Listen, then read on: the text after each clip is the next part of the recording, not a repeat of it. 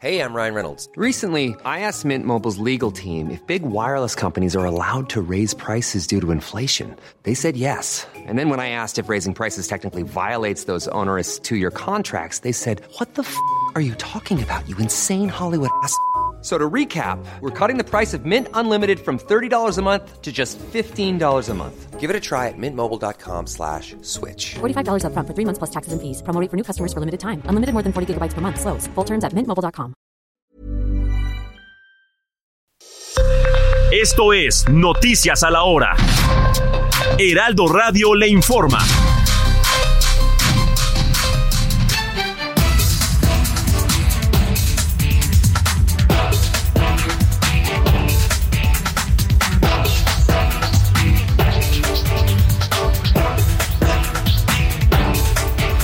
12 horas en punto. La Auditoría Superior del Estado de Chiapas emitió 13 observaciones por un monto superior a los 21 millones de pesos al Ayuntamiento de Suchiate. Esto por irregularidades y anomalías en su cuenta pública de 2022.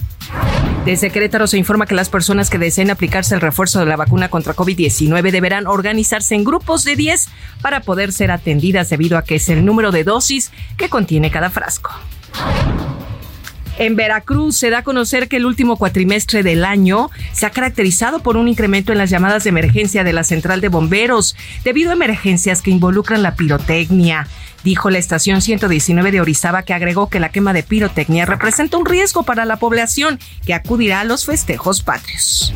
En los deportes, este domingo el representativo de Alemania se proclamó campeón del mundo de básquetbol por primera vez en su historia, tras batir en la final a Serbia 83-77, esto en Manila, Filipinas. 12 horas con 2 minutos, tiempo del centro de México. Siguen aquí en la frecuencia del Heraldo Radio. Les saluda Mónica Reyes.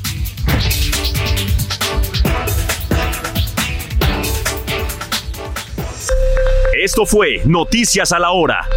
Siga informado, un servicio de Heraldo Media Group.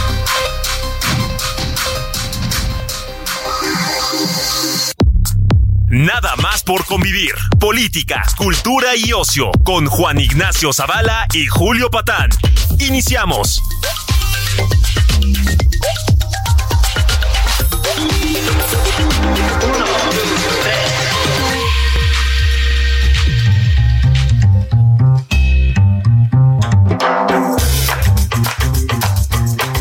¿Cómo están sobrinos y sobrinas? Esto es nada más por convivir. Estamos en la edición dominical. Fíjense que mi querido amigo Macario Esquetino, el que todos conocerán por lo que sea, por sus libros, por sus artículos, por la televisión, porque es profesor, bueno, hay muchas razones, por sus redes sociales también. Está sacando un libro nuevo, le pegó de verdad combat la vez anterior, eh, en, el grupo editorial Planeta tienen que estar este, muy agradecidos. Espero que dándole grandes cantidades de dinero por concepto de adelanto, porque se los merece. Y ahora trae un nuevo libro que se llama El dinosaurio disfrazado, de opositor a Dema Gogo. Macario Esquetino, ¿cómo estás? Qué gusto saludarte. Julio, muchísimas gracias por el espacio. Oye, Macario, déjame empezar, si quieres, un poco de adelante hacia atrás respecto del libro. Ahí te va. Lo que hace Macario, si me permiten, es em, recordarnos una cosa que luego se nos olvida y no debería a los que escribimos en la prensa y esas cosas. Y es que el dinosaurio del que habla, ya se imaginan ustedes, bueno, lo primero que dirán es el dinosaurio priista. Bueno, sí, en cierto sentido. Y se nos olvida, Macario, y creo que ese es el, primer eje, digamos, de tu libro, que ese dinosaurio ha tenido varios colores. Primero, tres colores, el, el, del prismo, los tres del prismo. Últimamente, el de Morena, o a lo mejor habría que decir, iba yo a decir el morado de Morena, pero a lo mejor habría que decir el color guayabera de su presidente nada más. Y luego un tercer color, que es al que me refiero, que siempre se nos olvida, que es el del PRD. Tú te metes a fondo con la historia del PRD y dices, ¿cuál socialdemocracia, manos? El PRD es una especie de avatar del viejo dinosaurio. Es un empiezo fuerte, ¿eh? Eh, sí, no, no es un libro para ganar amigos, eh, es un libro para tratar de entender lo que está ocurriendo. Eh, y, y, para hacerlo, pues tiene uno que ser muy, muy claro con las cosas. Eh, inicio, como tú bien dices, describiendo qué es esto del dinosaurio, porque uh -huh. para muchos lectores jóvenes eh, no será claro a qué nos referimos.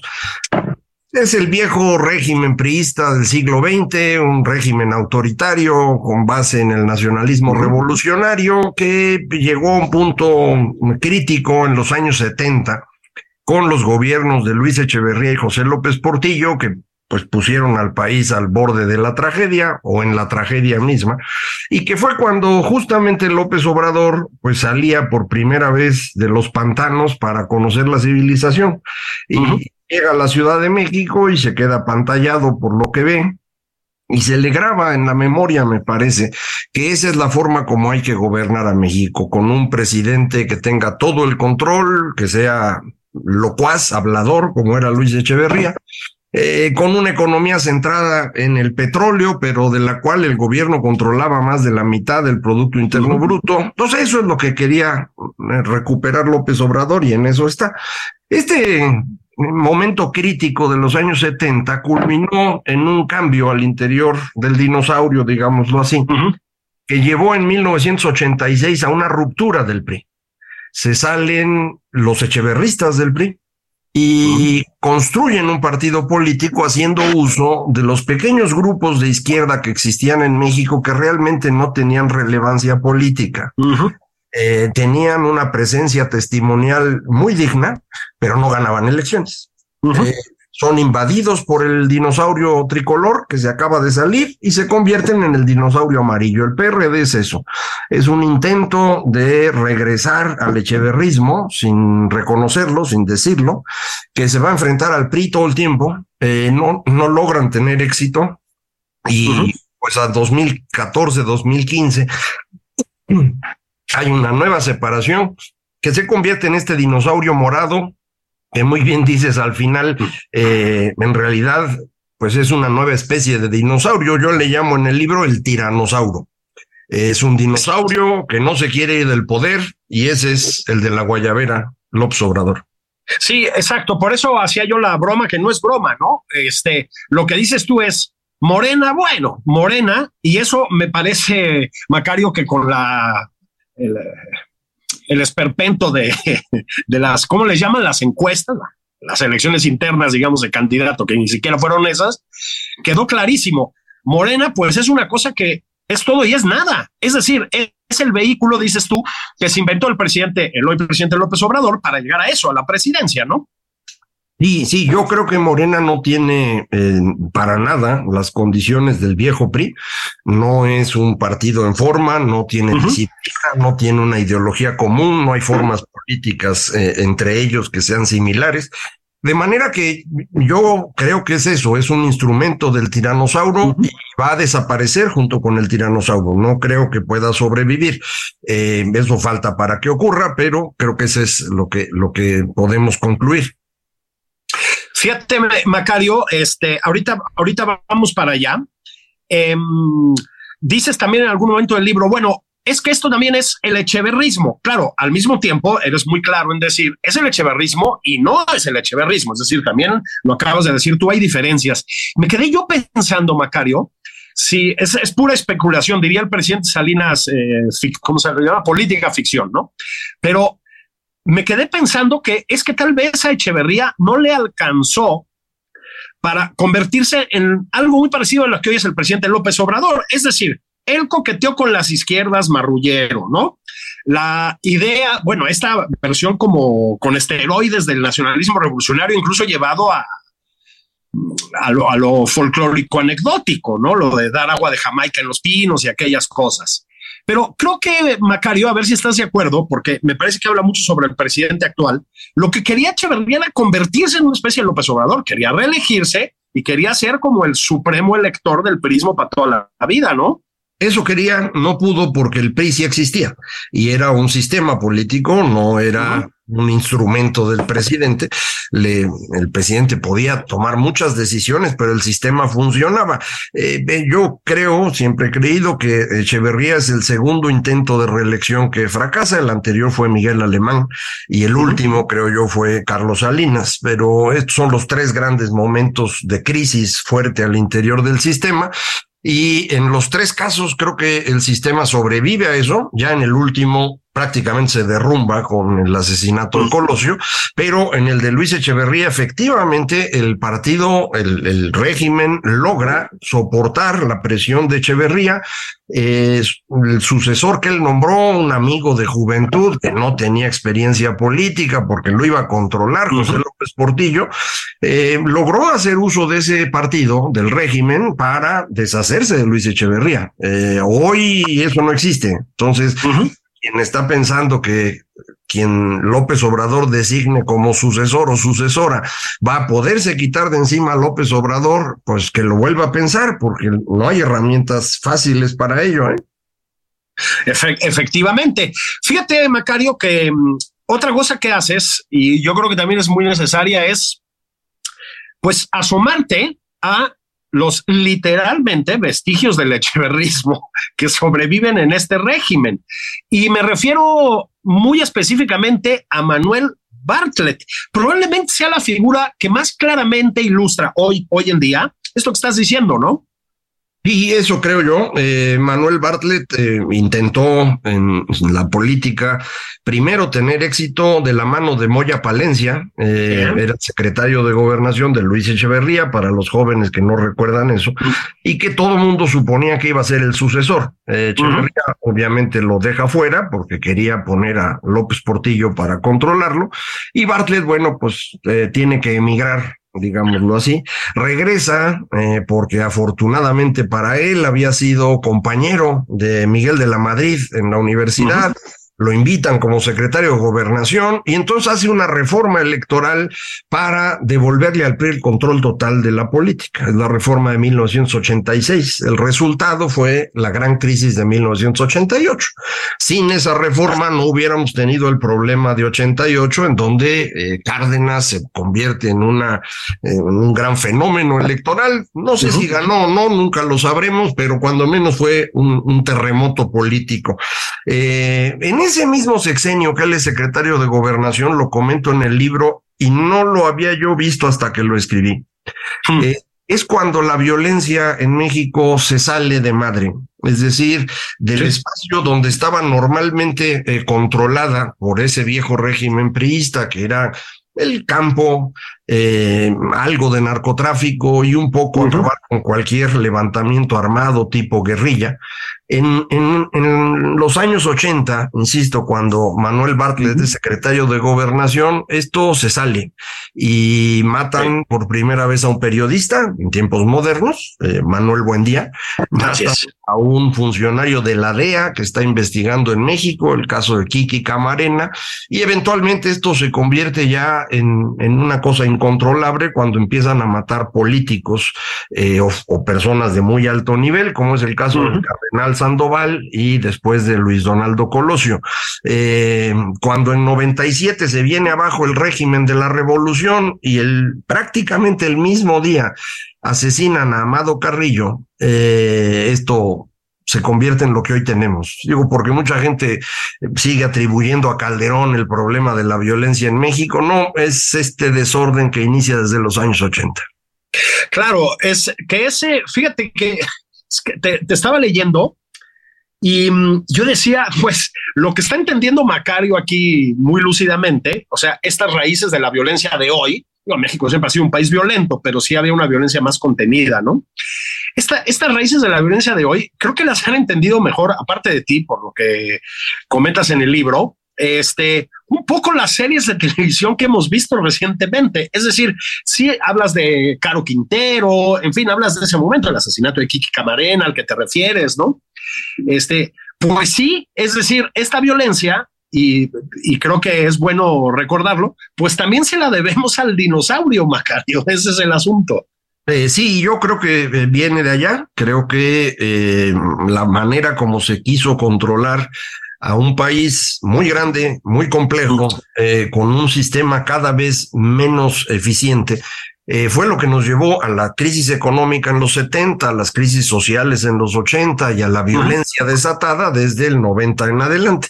Eh, por eso no puede uno regresar a eso. Y entonces el intento del tiranosaurio de volver a hacer lo mismo estaba condenado al fracaso desde el principio. Eh, digo, ayuda que el señor y sus seguidores cercanos son muy incompetentes, pero aunque hubieran sido personas inteligentes, eh, no hubieran podido, eso no se puede volver a construir. Fíjate que haces también una referencia, luego este es un tema que se esquiva muchísimo, pero algunos amigos nuestros los llamarían los facilitadores.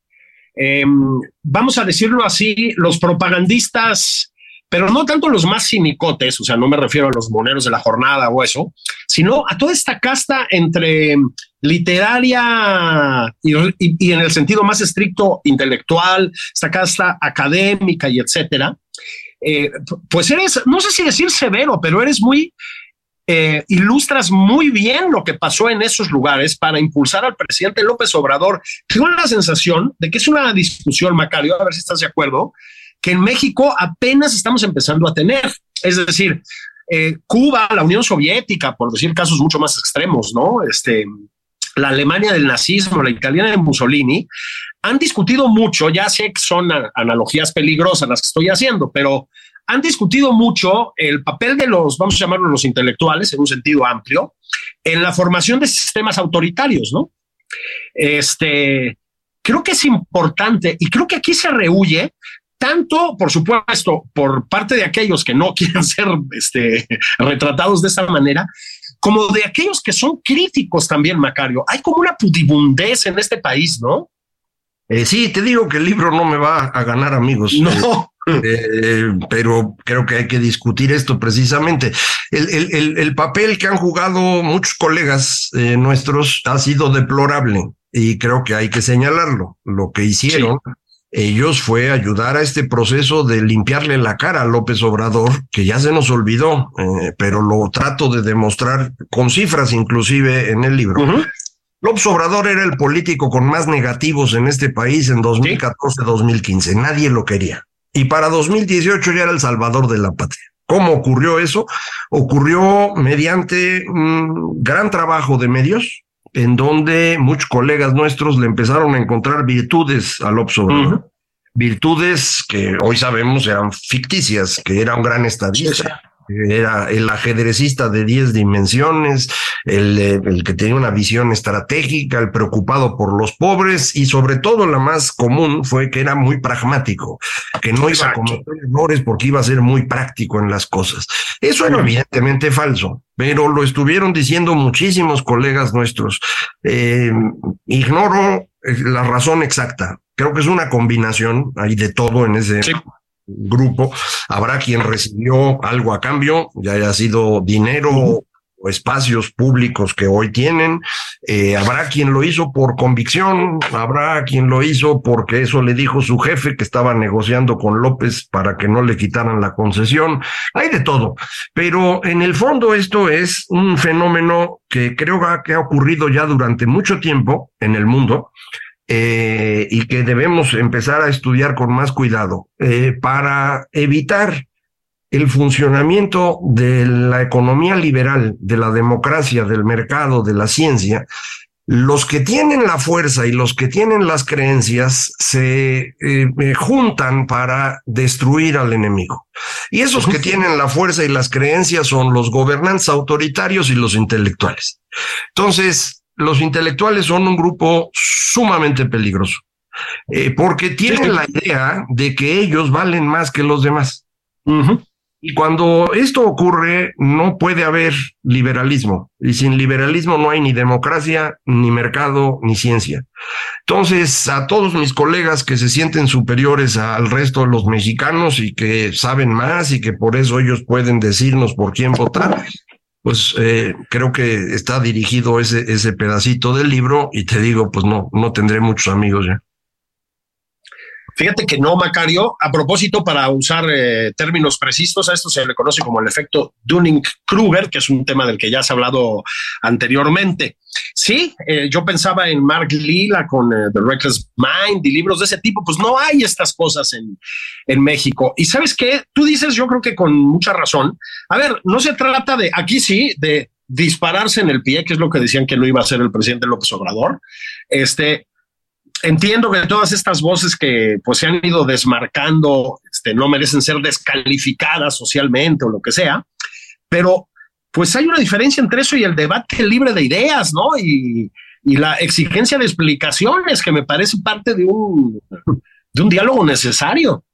Eh, sí, ya que citabas ahorita Lila, eh, eh, cito a, Taleb, Nicolás Taleb, escribió un librito que se llama El ponerle el, skin in the game, o sea, poner algo del costo, ¿no? Eh, si tú vas a decir algo, pues tienes que hacerte responsable de lo que dijiste. Y si lo que dijiste estabas equivocado, bueno, pues tendrás que reconocer que te equivocaste. Y algunos de nuestros colegas lo han hecho, pero no son muchos. La mayoría ha fingido que nunca dijo lo que dijo, o nos han salido ahora con que es que los engañaron. Lo cual, bueno, pues me parece bien, es normal que te puedan engañar, pero si te pueden engañar, entonces a lo mejor te debes dedicar a otra cosa y no necesariamente estar escribiendo en medios, ¿no? Si te van a engañar tantas veces durante tantos años sin que titubee nunca tu caída en el engaño, pues a lo mejor sí, este hay que reconocer. Hay, profesiones mejores que, que podrías, este, pues que podrías seguir, ¿no? Oye, Macario, antes de que vayamos a pausa, me voy a ir yendo entonces de, del presente un poquito hacia el, hacia el, pasado, pero antes me quiero detener en eh, Macario, como saben ustedes, pues conoce de números en muchos sentidos y fíjate que yo esta sí que no, nunca, no, no, no la había visto y me parece una lucidez absoluta. El voto dinosaurico, por llamarlo así, o sea, el voto por el dinosaurio, dices tú, es un voto estable. Lo comento por lo siguiente. O sea, ustedes dicen, la gran captación de votos de 2018. Bueno, pues sí, no, no, es un poco lo que nos estás diciendo. Es más o menos estable. Es decir, tenemos un país dividido en este sentido este, pues desde siempre, Macario. Desde que empezó la democracia, eh, antes pues todos los votos eran del PRI. Sí, claro, Pero desde que empezamos más o menos a competir en los años 80, lo que hemos visto es eso. Hay una votación por el dinosaurio que ronda 60%, eh, que se puede distribuir entre los tres dinosaurios. Eh, eso fue lo que ocurrió en 2018. Le tocó al PRD un cachito ya muy chiquito, le tocó a Morena un pedazote y al PRI un cacho razonable. Eh, esos son, ese es el 50% de voto del presidente. Es un voto de priistas, perredistas, morenistas y uno que otro incauto. Eh, esto es lo que tenemos que romper. Y, a eso precisamente se refiere la última parte del libro, que es una parte un poco más densa, me parece, y, pido disculpas por ello, pero es lo mejor que pude hacer, eh, para explicar por qué esta votación por el dinosaurio es estable. Es decir, en el fondo, seguimos queriendo que los dinosaurios nos coman. Eso es lo que estamos haciendo en las votaciones, demostrarlo así. Estoy platicando con Macario. Es que Tino acaba de publicar El dinosaurio disfrazado de opositora demagogo. Es una especie de gran biografía del eh, prismo en todas sus, eh, en todos sus con todas sus denominaciones, digámoslo así. Si te parece, Macario, hacemos una pausa de volada y regresamos a, te, lo, voy eh, adelantando, em, a una de las primeras, lo dices tú, uno de los primeros, tal vez el primero, ¿no? De la época contemporánea, gran ruptura del prismo consigo mismo, que es la de Cedillo. Hablas tú del presidente Ernesto Cedillo, yo, yo estoy de acuerdo contigo, creo que fue un, eh, un, hombre que supo romper más o menos silenciosamente. Si te parece, platicamos de eso al regreso y del presidente Salinas de Gortari. Muy bien. Ahí venimos, esto es nada más por convivir. Bendiciones, no se me vayan, estoy platicando con Marcario Esquetino y lo seguiré haciendo. Ahí venimos. QX60, un Infinity completamente renovado y con 36 meses sin intereses o bono flexible Descúbrelo en Infinity Pedregal, Avenida Insurgente Sur 1355, Jardines del Pedregal. Teléfono 5555 285344. Válido del primero al 30 de septiembre. Cat promedio 10.8% sin IVA para fines informativos. Consulta www.infinity.mx diagonal promociones.html. Esto es Nada más por convivir, una plática fuera de estereotipos con Juan Ignacio Zavala y Julio Patán. Regresamos.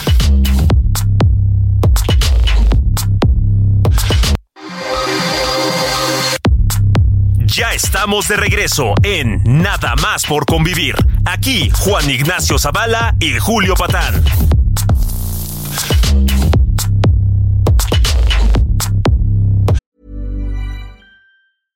Hiring for your small business? If you're not looking for professionals on LinkedIn, you're looking in the wrong place. That's like looking for your car keys in a fish tank. LinkedIn helps you hire professionals you can't find anywhere else, even those who aren't actively searching for a new job but might be open to the perfect role. In a given month, over 70% of LinkedIn users don't even visit other leading job sites. So start looking in the right place. With LinkedIn, you can hire professionals like a professional. Post your free job on linkedin.com slash people today.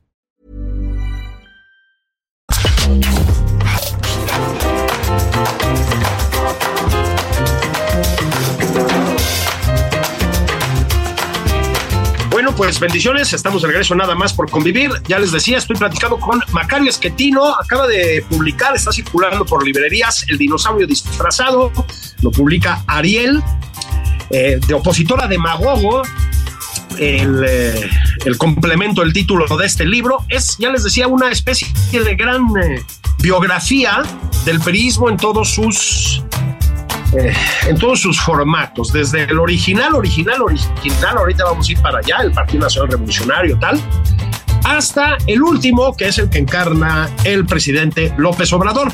Macario, te decía yo antes de irnos a la pausa, quería hablar de dos casos específicamente. Tú dices, bueno, el dinosaurismo, esta palabra la uso yo, no tú, eh, se mueve, pero digamos, mantiene una serie de pactos, de hoy en día se usaría la palabra protocolos, etcétera. Y dices, por ejemplo, el caso de Carlos Salinas de, de Gortari. Bueno, fue un presidente con una gran popularidad, gran, gran, gran popularidad, eh, un poder de convocatoria brutal, al que se ha considerado, y sí con buenas razones, también un eh, reformador en muchos sentidos. Y sin embargo, tú dices, empecemos por ahí, pues es esas reformas que hizo él, pues era una manera de garantizar la continuidad del PRI, una especie de PRIismo 2.0. Pero luego hablas, Macario, y por eso quería ir yo para allá, de su sucesor, de Cedillo. Y ahí sí, y me parece que esto es inapelable, ahí sí que hubo un punto de ruptura, ¿verdad? Eh, sí, yo, yo creo que una vez que viene la crisis seria de, Echeverría y López Portillo, eh, el PRI tiene que moverse en otra dirección, pero sigue siendo el mismo PRI. Miguel de la Madrid es producto del PRI y sobre todo Carlos Salinas. Eh, Carlos Salinas es hijo de un secretario de comercio muy poderoso en los tiempos del viejo PRI. Eh, es una construcción priista por completo. Eh, Ernesto Cedillo llega a la presidencia mm, por suerte, digámoslo así, él no era el candidato, era la única persona que estaba en condición de ser candidato cuando asesinan a Colosio. Y él realmente, pues no es un priista formado. Entonces, eh, pues a él se le ocurre que eso de la democracia es una buena idea. Y entonces su primera medida es eh, la reforma de la Suprema Corte de Justicia. Esa, esa reforma es importantísima eh, porque es de lo que estamos viviendo hoy todavía. esa transformación ocurre una semana antes de que venga la crisis del error de diciembre y a partir de ahí pues ya Cedillo no pudo hacer mucho más, pero ese ajuste es muy importante porque eso implica que empecemos a tener leyes en México. Y si hubiese leyes no puede existir el PRI, es decir, no hay manera de hacer compatibles las dos cosas, me refiero al viejo PRI, piensa en el actual, pero eso me refiero. Y eso es la, la gran ruptura de Cedillo con lo anterior, el triunfo en 97 de la oposición por la reforma electoral y en 2000 el triunfo de Fox son consecuencia de esa decisión inicial de Cedillo de que debe haber reglas claras en México que se apliquen a todos. Exactamente. Fíjense ustedes el, el, el matiz, ¿no? Porque parecería que a pesar de que tuvieron conflictos muy serios entre ellos, había una especie de proyecto común, por decirlo así, entre Salinas y Cedillo. Bueno, pues no, Cedillo, y hay que decirlo, Macario, pues sí entregó la banda presidencial de manera civilizada y pacífica, ¿no? Digo, eso hoy en día, dime si no lo echamos en falta, caray. Este, sí, quisiéramos ver eso dentro de unos meses, pero todo indica que no va a estar tan fácil. Esa, así es. Este, ahorita voy a regresar al presidente López Obrador por otras razones, pero esto me da pie, Macario, a pedirte que entremos un poquito a detalle a lo que tú también consideras, yo otra vez estoy de acuerdo contigo, que fue otro gran eh, momento de, pues sí, de ruptura de punto y aparte en el perismo, que fue el pacto por México. Fíjate, vemos al presidente Peña, no sin razones, como un modelo de la frivolidad priista. Y, y, hay razones para eso, ¿eh? O sea, no, no estoy diciendo que no. Y de la mera corrupción priista. Eh, pues sí, su imagen se desplomó brutalmente, otra vez, no sin buenas razones en muchos casos, pero Peña estuvo, Macario, al frente, digamos, de una cosa que se llamó el Pacto por México. Y el Pacto por México fue un intento profundo, casi exitoso, de romper con el sistema tradicional priista. Eh, sí, yo creo que ese es el momento determinante. Las eh, reformas estructurales del Pacto por México eh, destruyen el pacto social que había sostenido al país desde los años 30 del siglo pasado. Eh, había un gran acuerdo en donde los sindicatos sostenían al poder, el poder repartía negocios a sus amigos empresarios y fue el creador de las grandes fortunas que todavía existen hoy. Eh, las reformas estructurales no eran nada más un cambio para que hubiera un poco más educación o un poco más inversión, rompían ese, ese contrato social. Yo no estoy seguro que Peña Nieto y su gente cercana entendieran el tamaño de la transformación que estaban haciendo. ¿eh? No estoy seguro no he hablado con ellos respecto, digo, no hablo con ellos de nada, pero de eso menos.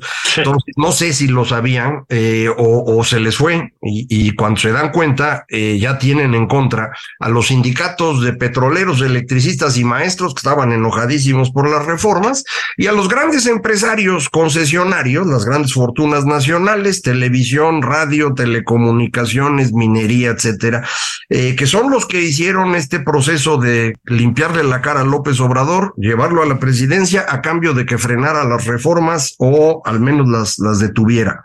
Eh, eso fue lo que ocurrió, creo yo. Es decir, el López Obrador no gana porque sea muy querido de los mexicanos o porque la desigualdad y la pobreza, que son los cuentos que siempre cuentan, gana porque recibe corrupción de ¿no? los damnificados de las reformas. Ellos son los que lo llevan al poder eh, y pues a ellos les empezó a pagar, ¿no? Es decir, eh, eliminó la reforma educativa, frenó la reforma energética, re restauró la relación discrecional con los dueños de medios, ahora ya se empezó a poner violento con ellos porque ni así la libra, eh, pero bueno, pues eso es lo que hay.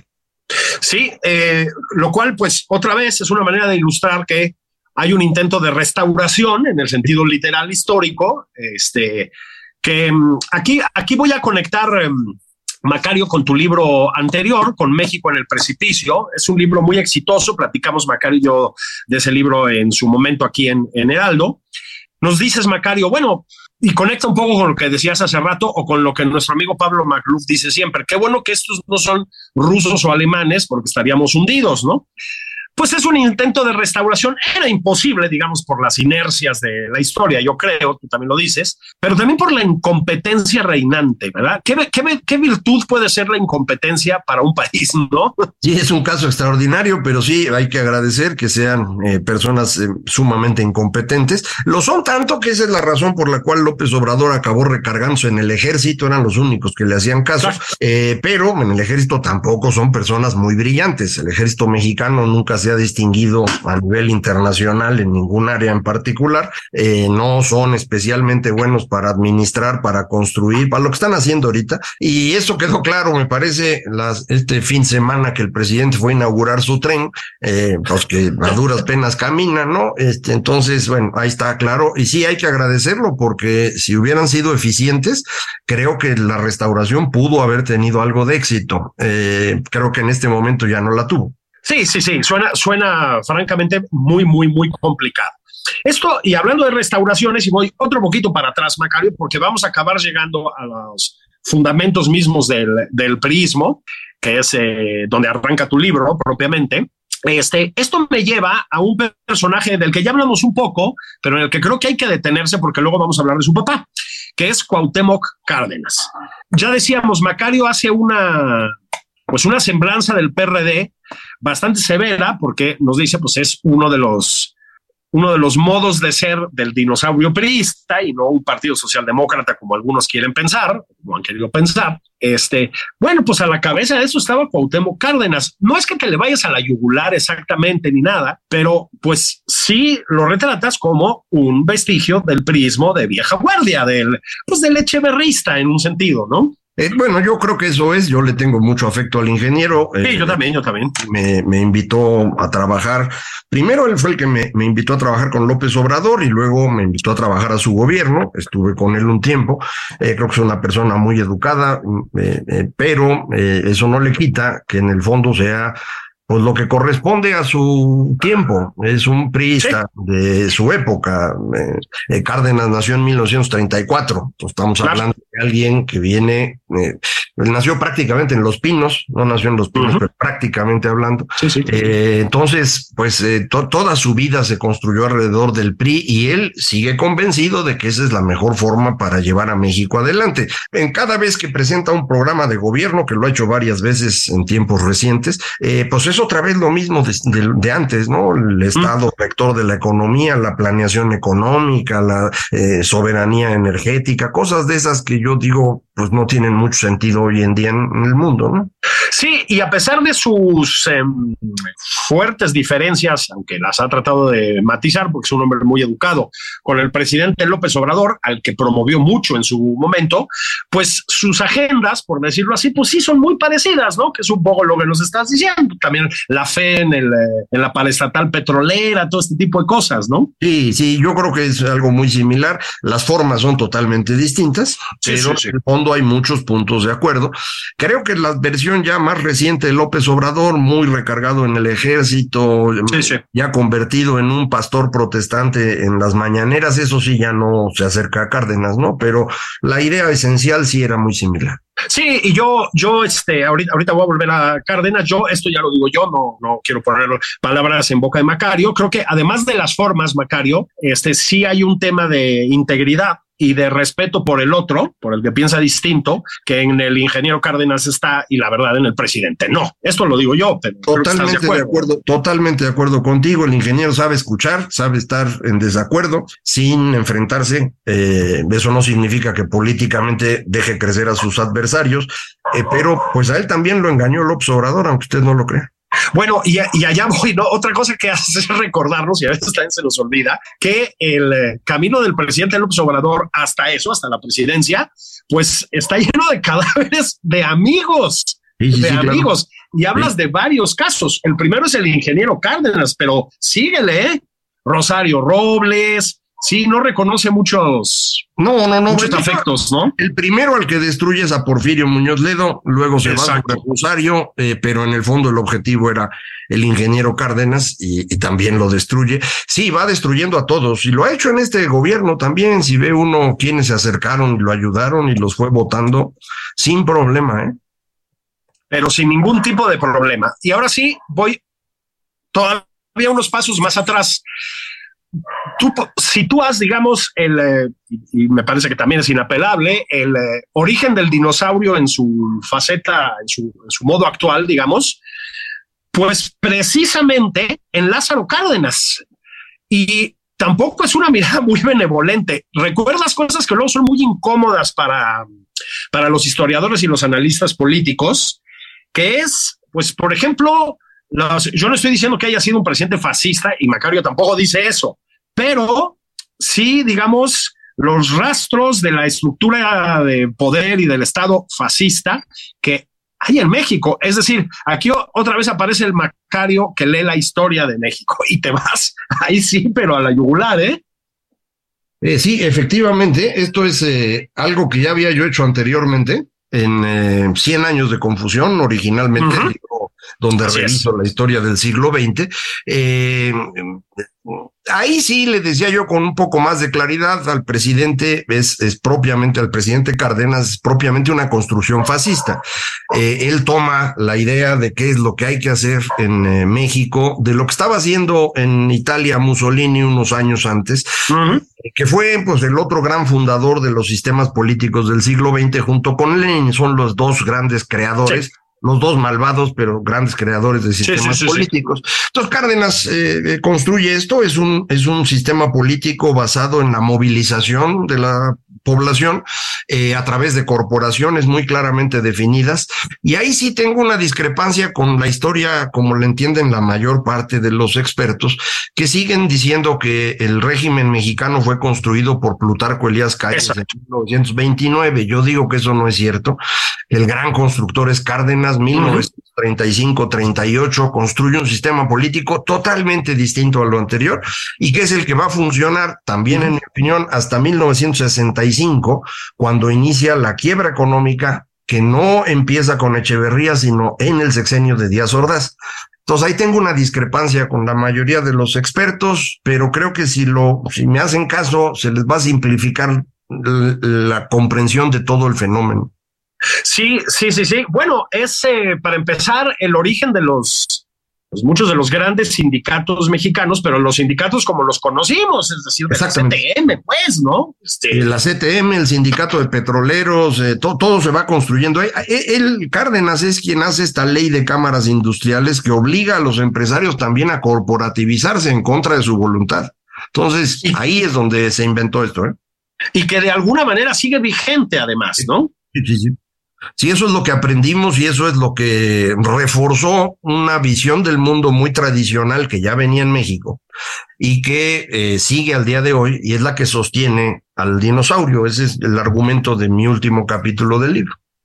Fíjate, Macario, que eh, haces otra cosa que luego se, se, nos olvida, insisto, a todos los que escribimos de estos temas, que es em, recordarnos que tampoco hemos vivido aislados del mundo. Luego hay un vicio, creo que sí es muy mexicano, la verdad, de pensar la historia de México, del México reciente sobre todo, como si fuera única, ¿no? Como si no tuviéramos nada que ver con nada. Bueno, el, inicio de, de, tu libro, toda la parte inicial de tu libro, es un esfuerzo por recordarnos que no es así. Es decir, contextualizas esto. Hablas de la Unión Soviética, hablas de Mussolini. Bueno, pues también aquel viejo, aquella forma primigenia del prismo, digamos, pues estaba en el contexto de un, mundo muy tendiente a los populismos, Macario, y te metes por ahí. Sí, sin duda. Creo que eran gobiernos hechos en su momento para lo que había en ese, en ese entonces. Eh, y, yo creo que Cárdenas es el gran creador del populismo latinoamericano del siglo XX. Mm, muchos, en particular los argentinos, que pues no nos hacen caso a nosotros, creen que Perón es el gran fundador de esa corriente. No, yo creo que Cárdenas es, es anterior, e incluso eh, Getulio Vargas es anterior a, Perón y es también el otro gran populista latinoamericano, que va a reforzar, insisto, esta idea tradicional latinoamericana, producto de la combinación de la Iglesia Católica y la visión indígena que teníamos aquí, esa combinación da una, una, forma muy tradicional que es opuesta a la democracia, al mercado, a la ciencia. es la razón por la cual hoy América Latina, dice Raudel Ávila, sigue siendo insignificante en términos de creación de conocimiento, de tecnología, de economía, de lo que uno quiera, ¿no? Fíjate que eh, mientras iba leyendo esta contextualización que haces, me preguntaba yo, y de veras me lo pregunto, ¿eh? y te lo pregunto a ti, Em, no sé si em, no nos vamos a poner a reivindicar aquí eh, el, viejo cardenismo, ni mucho menos al perismo, pero no sé si fue, eso sí, una, una versión menos nociva del populismo que otras. Es decir, em, la peronista, yo creo que Argentina es víctima permanente, cíclica del peronismo. A mí me parece que casi todo lo que les pasa es eso, ¿no? Tal vez el, el dinosaurio, el PRI, fue un poco más, no sé qué decirte, pragmático tal vez, un poco más, no sé qué, Hay una diferencia grande entre las dos cosas y esta es atribuible por completo al general Cárdenas, y es que el populismo que se construye en México efectivamente es institucional. Es una construcción que no depende de una persona, sino de, de, de, una idea sobre la cual va a funcionar el país. El peronismo depende de Perón, eh, de manera que es. es una construcción profundamente personalista y esto pues te permite ir creando ídolos a cada rato. Entonces así uh -huh. creaste a Menem y así creaste a Kirchner y a Cristina y ahora el señor Milei va a acabar siendo creado por el mismo peronismo en el nuevo líder que además del pobre está mal de la cabeza. Entonces, sí, sí, sí, sí. de los argentinos. Pero en el caso mexicano esto era una cosa estructural. Quien llegara a la presidencia, no importa quién fuera, en ese momento se convertía en el guía del país y dejaba de serlo en el momento que designaba a su sucesor. Entonces, no había forma de que esto se perpetuara. Y eso es lo ¿Mm? que López Obrador está queriendo cambiar. Quiere recuperar el viejo sistema, pero con un pequeño detalle, y es que el único salvador de la patria es el mismo. Eso es, eso no va a funcionar. Claro, es que, eh, lo cual, y entonces voy otra vez hacia allá, la parte última de tu libro, lo cual sí nos acerca, yo creo, y ya sé que la palabra asusta a muchos, pero yo la uso con la irresponsabilidad que me distingue, a los populismos contemporáneos, ¿no? Creo que eso sí, no voy a decir yo que estamos pegados a Venezuela o a Nicaragua o cosas así, por fortuna no, pero estamos unos pasitos, unos varios pasos más cerca, ¿no, Macario?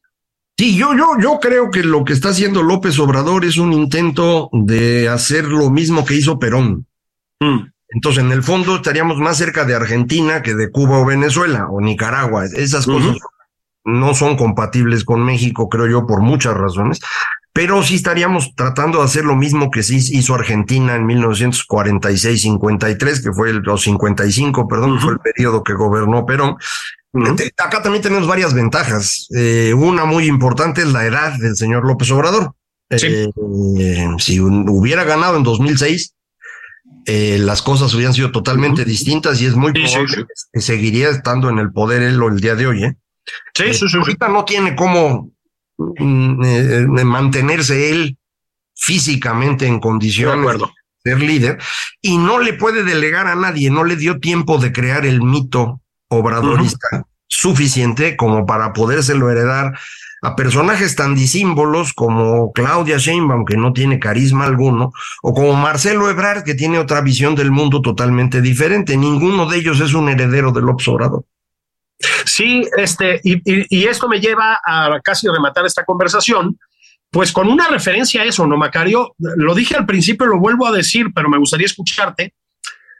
Se, se notó en todo este proceso reciente. Están, a ver, yo te diría, desde la emergencia en el sentido de surgimiento, ¿no? De Xochitl Galvez como figura opositora de primer orden, hasta la catástrofe de esta especie de falsas primarias que se organizó Morena por la vía de la consulta popular y no sé qué, eh, pues se, se ven los, los, los, fallos, ¿no? De, de, este diseño de conservación del poder que tiene López Obrador.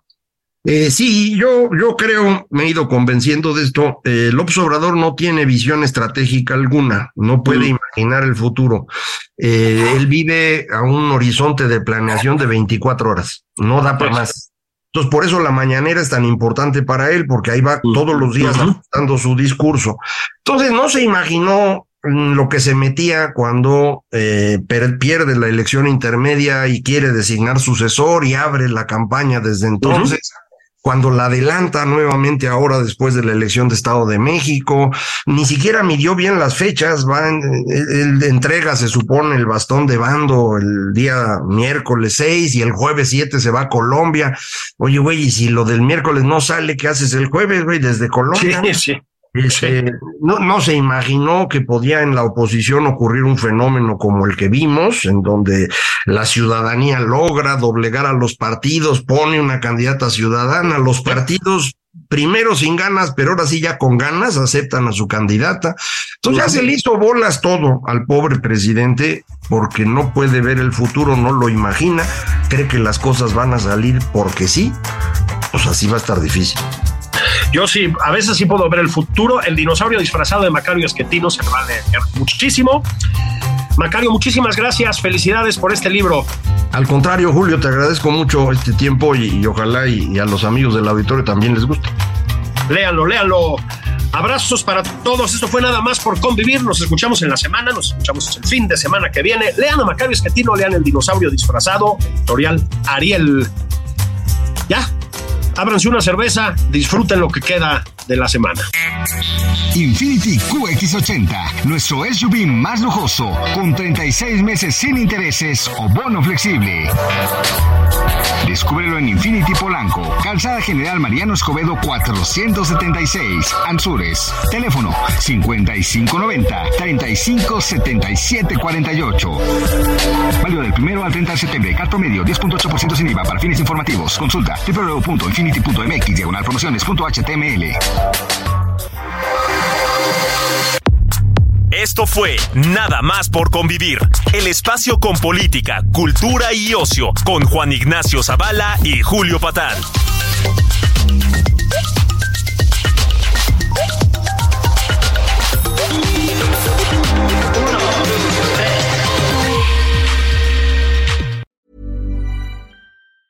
Hi, I'm Daniel, founder of Pretty Litter. Did you know cats tend to hide symptoms of sickness and pain? I learned this the hard way after losing my cat, Gingy. So I created Pretty Litter, a health monitoring litter that helps detect early signs of illness by changing colors, saving you money and potentially your cat's life. Pretty Litter is veterinarian developed, and it's the easiest way to keep tabs on your fur baby's health right at home. Go to prettylitter.com and use code ACAST for 20% off your first order and a free cat toy. Terms and conditions apply. See site for details.